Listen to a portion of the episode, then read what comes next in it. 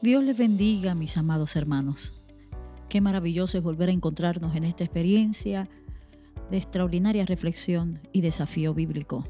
La palabra del Señor en el libro de Isaías, en el capítulo 35, dice, El desierto florecerá y la tierra seca dará fruto.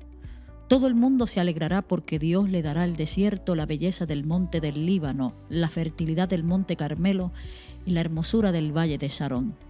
Fortalezcan a los débiles, den fuerza a los cansados y digan a los tímidos, anímense, no tengan miedo, Dios vendrá a salvarlos y a castigar a sus enemigos.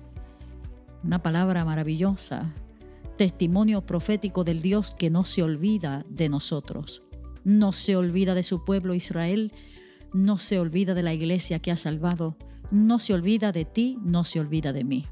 Estamos en la noticia del Señor. Dios no solo tiene memoria de mí, sino que se hace presente en mi vida.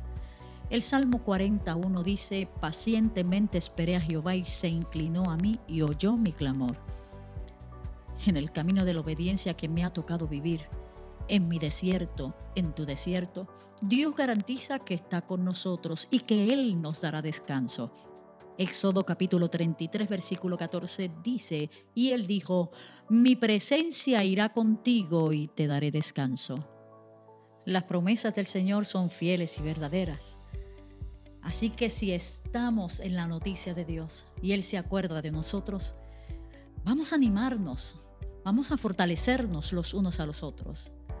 El texto bíblico nos invita a animar, a bendecir, a levantar los brazos caídos de aquellos que se sientan desgastados.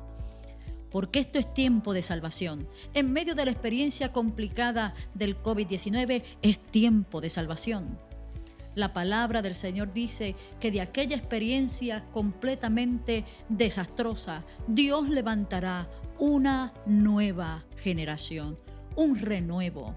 Entonces, dice el texto, habrá un gran avivamiento, se abrirán los ojos de los ciegos y se destaparán los oídos de los sordos.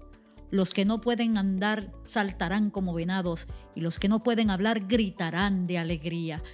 En medio del árido desierto brotará agua en abundancia, en medio de la tierra seca habrá muchos lagos y manantiales, crecerán cañas y juncos donde ahora habitan los chacales. En pleno desierto habrá un sendero al que llamarán camino sagrado.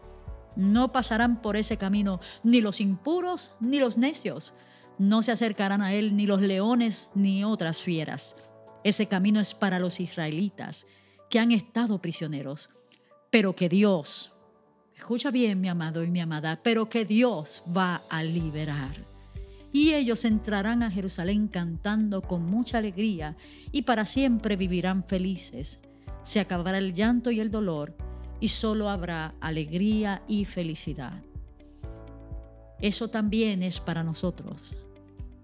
Así que el día de hoy te invito a participar de esta experiencia de esperanza, porque Dios es fiel, porque estamos en su noticia, porque Él está con nosotros porque Él se acuerda de nosotros y no nos deja.